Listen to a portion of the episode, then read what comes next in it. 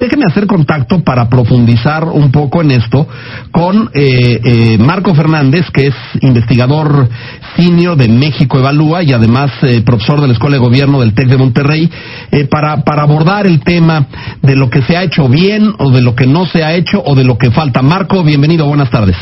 Hola, muy buenas tardes, Leonardo. Este, pues sí, yo creo que sin duda alguna lo que ha desatado la detención de Rosario Robles eh, debería de servirnos para hacer una pausa eh, y evaluar, por un lado, cuáles han sido, digamos, los elementos que han permitido las cadenas de corrupción que, que han estado operando con estos esquemas eh, de subcontratación ilegal pero también las cadenas o las, las redes de protección que permitieron que eh, operaran de manera impune o de omisiones de parte de distintas autoridades que tendrían que haber intervenido para poder eh, hacer en su momento las investigaciones.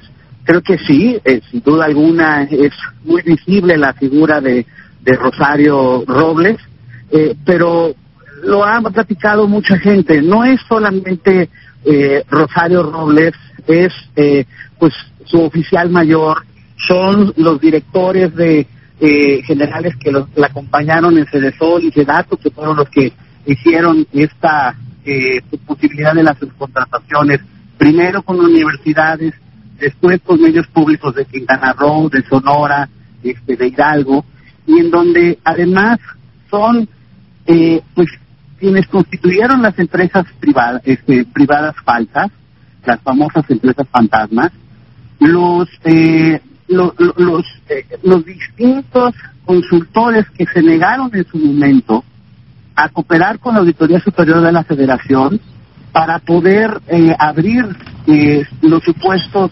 entregables que nos había encargado y que tampoco quisieron cooperar en su momento con la autoridad.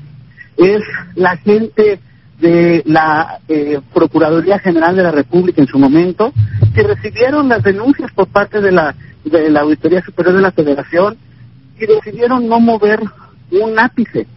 Son la gente de la Unidad de Inteligencia Financiera de la Administración anterior, que después se fue a la Procuraduría, que estuvo encubriendo y negando información a la propia auditoría para poder documentar la triangulación de los fondos.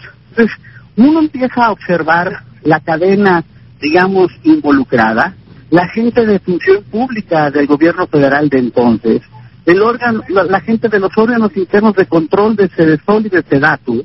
Entonces, empieza uno a, ver la red completa y pues sí, qué bueno que vayan respecto a la, al personaje hasta ahorita más visible. Y el resto de las personas, ¿qué? Claro. Ahí faltan, pero lo que estás diciendo, Marco, y aquí lo hemos eh, enfatizado mucho, falta todo este enorme conducto que fueron las universidades públicas. Y hoy sabemos que la del Estado de México, la de Morelos, la de Hidalgo, entre otras, fueron parte fundamental de este engranaje, de esta estratagema. Y ahí no sabemos ni de una sola investigación abierta, ni siquiera al interior. Pero lo que estás diciendo es, a estos señores responsables de la Unidad de Inteligencia Financiera en la anterior administración debieran ser llamados a declarar y sometidos a investigación también? Por supuesto, a ver, el señor Vaz Vaz, por ejemplo, que después se pasó a la Procuraduría General de la República. O sea, no cooperó entonces con la Auditoría Superior de la Federación y tampoco el entonces su procurador Felipe de Jesús Muñoz avanzó eh, eh, un ápice. Y también, perdón, hoy eh, la gente de entonces de la Auditoría Superior de la Federación pareciera curar, quererse curar en salud. Pero, ¿qué hizo su jurídico para dar seguimiento a las denuncias que estableció a la, a la PGR respecto a estos casos? Y que entonces la PGR se hizo guaje. La ley eh, de superior de fiscalización, derivado de la reforma del Sistema Nacional Anticorrupción, le da facultad precisamente a la Auditoría Superior de eh, inconformarse ante la inacción de la Procuraduría e ir con un juez y em, em, empujar para que avanzaran las investigaciones. No lo hizo en su momento. Entonces, cuando uno empieza a observar la cadena de omisiones en las investigaciones, esas personas también son responsables. Claro. Eh, Qué bueno que van a procesar a, a, Rosario Robles, Leonardo, y qué va a hacer el Estado mexicano para recuperar los bienes que se terminaron adquiriendo con recursos indebidos producto de estos de, estos eh, servicios simulados que contrataron las universidades y los los eh, medios públicos de Quintana Roo, Sonora y Hidalgo. Bueno, pues ahí de entrada, eh, querido Marco, te diría, eh, encontrar esos bienes va a estar muy difícil porque todo el mundo dice que fueron, que, que, que, se dispersaron, ¿no? Y que algunos dicen, es una hipótesis, que esto se destinó a campañas electorales pero pues no tenemos la certeza como esto eh, eh, quiero pensar buena parte fue en efectivo pues no deja rastro. David Colmenares de la Auditoría Superior de la Federación dijo que se han presentado 10 denuncias. Bien dices tú y dónde está el seguimiento dónde vimos que el jurídico de la auditoría presionara a la fiscalía para eso y te doy otro dato. perdón, perdón que te interrumpa pero además se le olvida digo lo que no dijo el el auditor Colmenares, perdón por lo políticamente incorrecto, pero es que de esas diez, nueve las presentó la gestión del portal. Sí, de, de, Juan Luis. Del anterior auditor. Exactamente. Ramón Sosa Montes, el exdirector eh, ahí en la Sol, ya, pues hoy solicitó un amparo contra cualquier orden de aprehensión o actos privativos de la libertad, porque pues también formó parte del equipo de la señora Robles en Sol y en Sedatu, ¿no?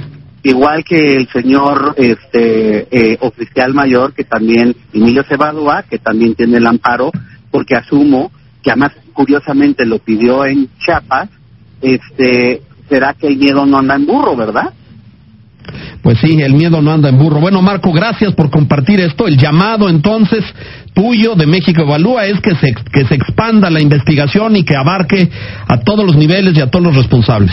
No solamente que se expanda, Leonardo, sino que esto tiene que servir para que si realmente vamos a ir más allá de lo mediático y queremos corregir este tipo de prácticas, se corrija, por ejemplo, la ley de adquisiciones que permitió el abuso de esta contratación, que se hagan, por ejemplo, los cambios para fortalecer, precisamente tú decías hace ratito, es que es bien difícil seguir el dinero, pues va a ser más difícil si le quitas este, el presupuesto a la unidad de inteligencia financiera y a la Procuraduría especializada en materia de corrupción. Pues o sea, esto tiene que servir como país si nos vamos a tomar muy en serio la lucha contra la corrupción y hacer los cambios que se necesitan para fortalecer nuestras instituciones y realmente llevar buenas investigaciones a buen puerto. Coincido. Marco Fernández, gracias. Buenas tardes. Gracias, buenas tardes. Ahí lo tiene usted y es, esto que dice Marco es fundamental porque si no no hay lección y si no no hay un aprendizaje institucional para el país. ¿Cómo vamos a evitar que esto suceda en el futuro? ¿Cómo vamos a establecer controles institucionales que prevengan que eh, este tipo de casos se puedan repetir? Bueno, pues justamente así, eh, eh, construyendo expedientes, fortaleciendo instituciones, haciendo responsable a cada cadena, a cada parte, del, a, cada eslabón de todo esto. ¿Dónde está la fiscalía? ¿Dónde está la auditoría? ¿Dónde están los jurídicos responsables? ¿Dónde estaban todos esos? Porque todos, incluso por omisión, cometieron un delito por no haber investigado, por no haber prevenido, por no haber denunciado.